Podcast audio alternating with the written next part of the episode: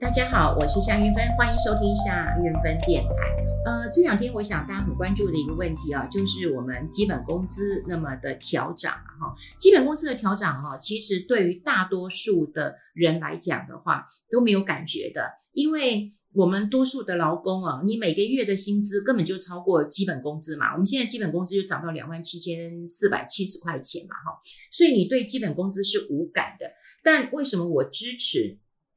这个基本工资，大家都知道哈，基本工资对于这个底。就是比较底层的生活的人来讲的话，那是一个非常重要的指标。我们台湾其实现在通膨这么的严重，那如果说通膨这么严重，对于底层来讲的话，那个食衣住行的开销，特别是吃东西的钱，都会变得非常的贵。那如果你基本工资再不调涨的话，这对于他们的生活来讲，其实是非常大的一个压力。所以呃，基本上我是支持呃基本工资调涨的。尽管最近很多人讲说，你看基本工资这样涨，就助长了通膨。可是基本工资的涨，我必须讲，对于一般的人都没有影响。可是你有没有想过，对于低薪族，对于这种打工的人，对于社会底层的人来讲，那影响非常非常的大哈。那我们先来看到我们呃这个。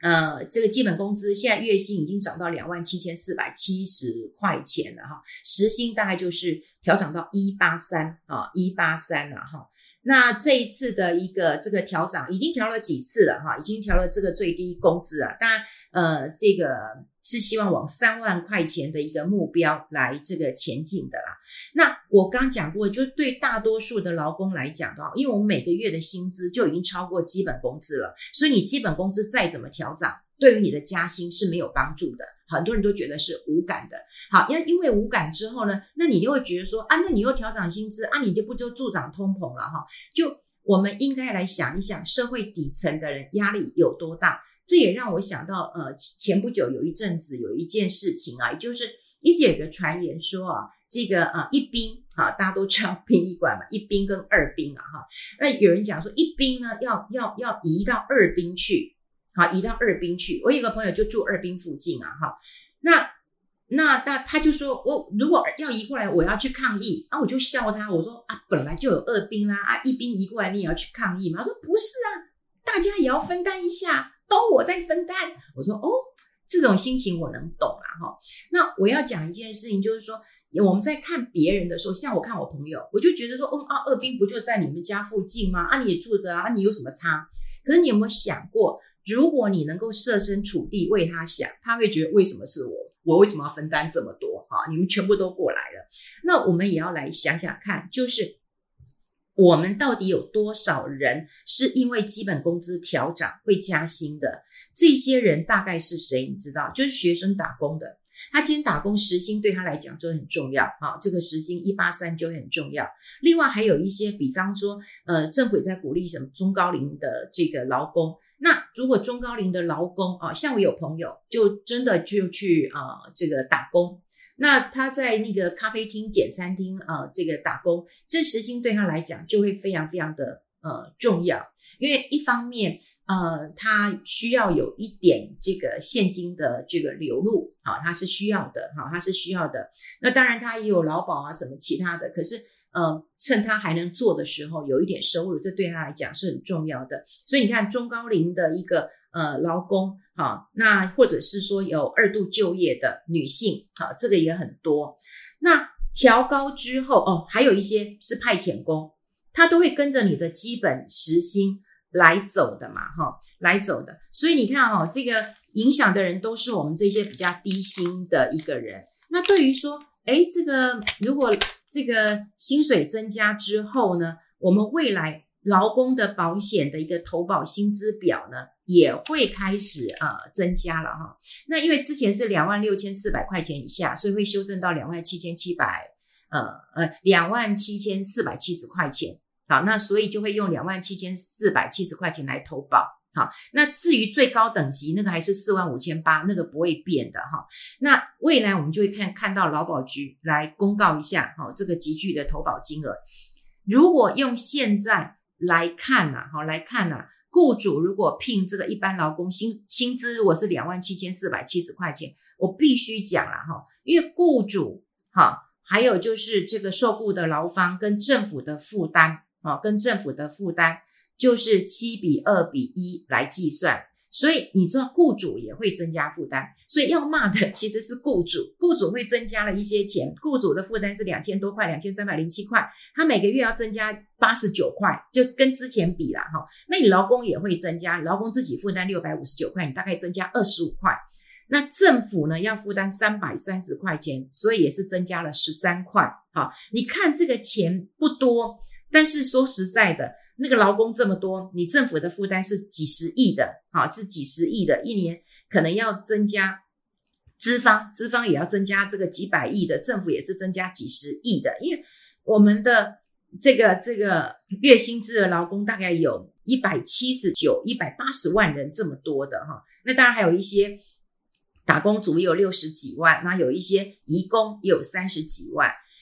看起来基本工资的一个上涨，我想大家不要以为就是说啊，这个跟我无关。对，因为你的薪资已经超过，跟你是无关的。对，那有人讲说哦，因为跟我无关，所以我就可以去骂说，哎，你看你们基本薪资一直调涨，这就让我们的通膨一直存在，对不对？因为雇主要负担的比较多了，所以呢，哎，这什么东西就会变贵了啊，这也是一种转嫁的一个效应。对，也有可能，但我要请大家。先冷静的一个思考，最重要的是什么？是这些低薪族，他们可以安心的吃饭，这件事情是很重要的。如果我们现在通膨这么严重，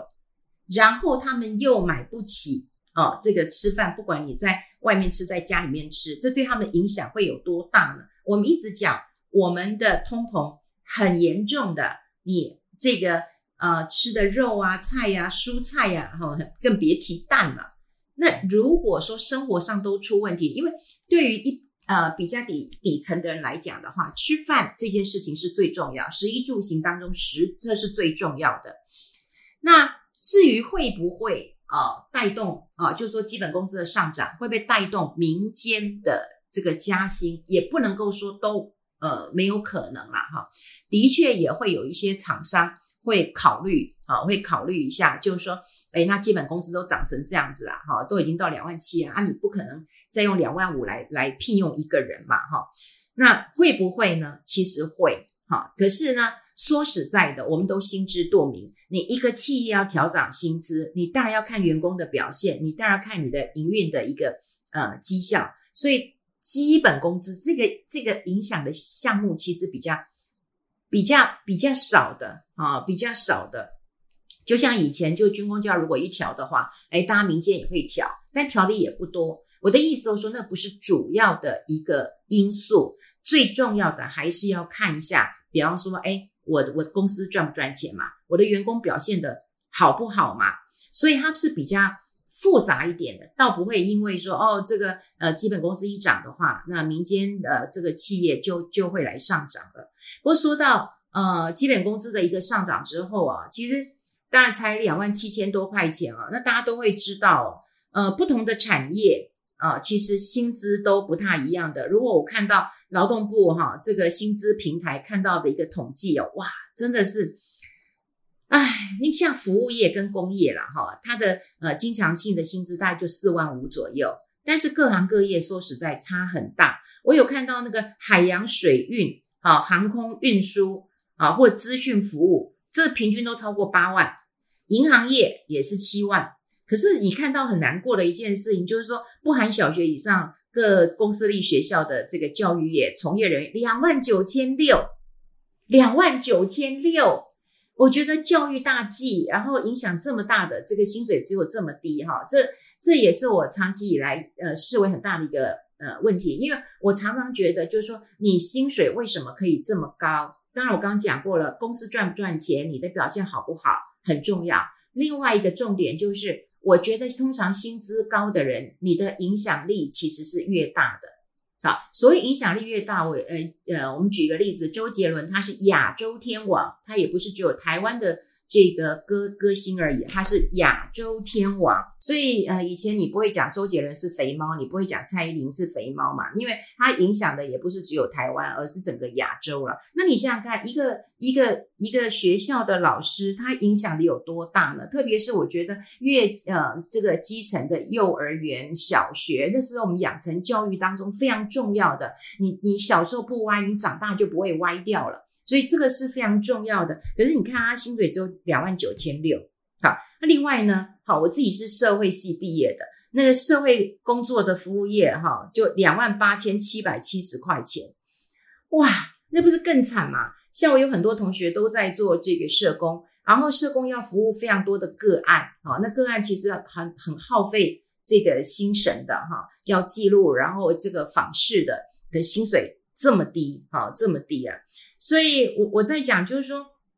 我们要鼓励大家哈，就积极的投入社会的工作。但金钱是最简单也是最直接的一个呃报酬了哈。那嗯，现在看到就是说，我们之前一直讲基本工资的调高都不会影响到薪资的一个呃结构。可是现在问题来了，好，就是我希望这一次的一个。呃，调高薪水啊，不调高我们的基本工资，就是要照顾一个嗯比较底层的劳工跟家庭的一个呃生活的一个水准。因为拜托，一个政策一定要考虑弱势啊，他们没有办法靠啊你存钱、你省钱啊或你投资去赚钱的，他们只能够靠薪水的增加，然后呢能够去支应那个生活的费用啊。所以我觉得现在。看起来哈，就是说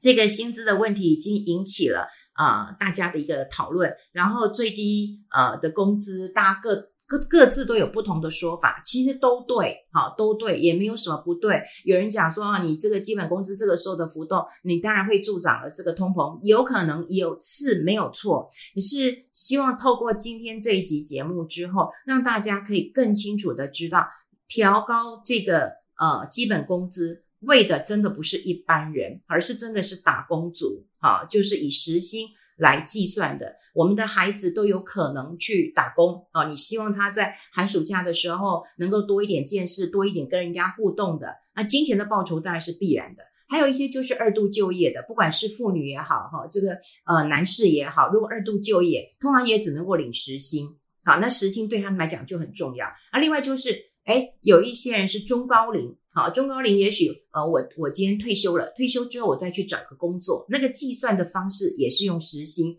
时薪还是我们好去参与工作一个很直接、很简单的一个报酬，所以这个当然非常的重要。所以呃，最低工资真的只是要照顾基层的劳工，那我也希望大家不要把它就是呃，好像。就是很我我只能说污名化，好像就觉得不应该。我觉得这是应该要考虑的一件事情。那只是说有很多的一个产业，哈，也很多的嗯不同的产业，那是不是也有不同的工资？当然有一些学者有这样讲法，也就是哎，比方说我一直觉得学校的老师真的太可怜，真的太辛苦，领这么少的钱，在教师节啊，我记得九二八那时候我还看到。呃，很多老师投书啊，他们就讲说，对，呃，主管机关都希望说我们有平板，然后数位管理。可是你有没有想过，我们在做数位管理的时候，还要多登录，还要整理，对吧？还要记录，并不是说你今天一身数位，我就好像很轻松，你还是增加了我的这个工作。我还记得有一个呃，这个老师也投书了，就是说，呃，他的一个友人，他没有讲他自己，他说他的友人。那么也在教授这个教书，然后呢，就发现学生啊、嗯，当然有作弊的一个事实哈。所谓作弊事实就是他考试那成绩一一突然的好，那当然老师就调查，调查之后在同样的一个试卷，大家就发现问题了嘛哈。那后来你知道学生的家长就还这个来骂老师说，你都没有顾及到我小孩的感受嘛哈。那我想你做错事，你这是犯法的事情，你既然呃，这个家长还可以来这个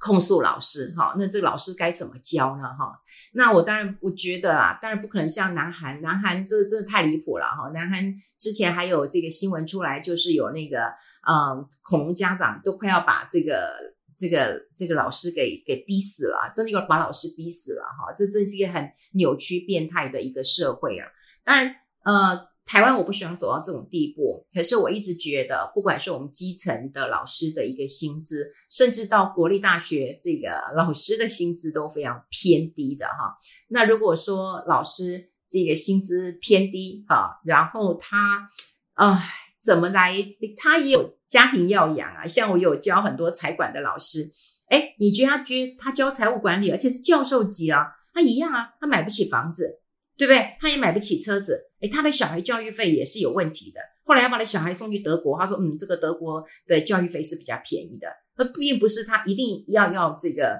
孩子出国，他说因为教育费的一个考量，哦，他实在负担不起。一个堂堂的国立大学的一个教授都已经做出这种决定，这真的是台湾教育的一个问题了。好，所以我我其实只是很觉得啦，就是说啊、有一些不同的这个产业，是不是有不同的这个最低工资？那我想这还是一个很漫长的一条路啦。好，那我们只能够说，在底层的人能够透过薪水的增加，能够让他温饱，然后中产阶级的人，好，如果我们早就高于。这个基本工资很多的人，那我们就应该要能够知道怎么样的这个呃节制一些开销，做一些储蓄，甚至有一些投资的可能性。那么这样就有机会就持盈保泰，让你自己的生活好，在未来没有收入的情况之下，还能够维持现在的一个生活水准。好，我今天就花一些时间把。这两天大家纷纷扰扰，对于呃基本工资不断的调涨，因为事实上从今年以来的确也调涨过很多次，所以难免引起大家的一个呃这个怨念哈。但我希望就是啊、这个底层的人或者是领时薪的人薪水能够高一点，好，这个对于生活上是很重要的。好，我们今天跟大家分享在这边，我们下一次再见喽，拜拜。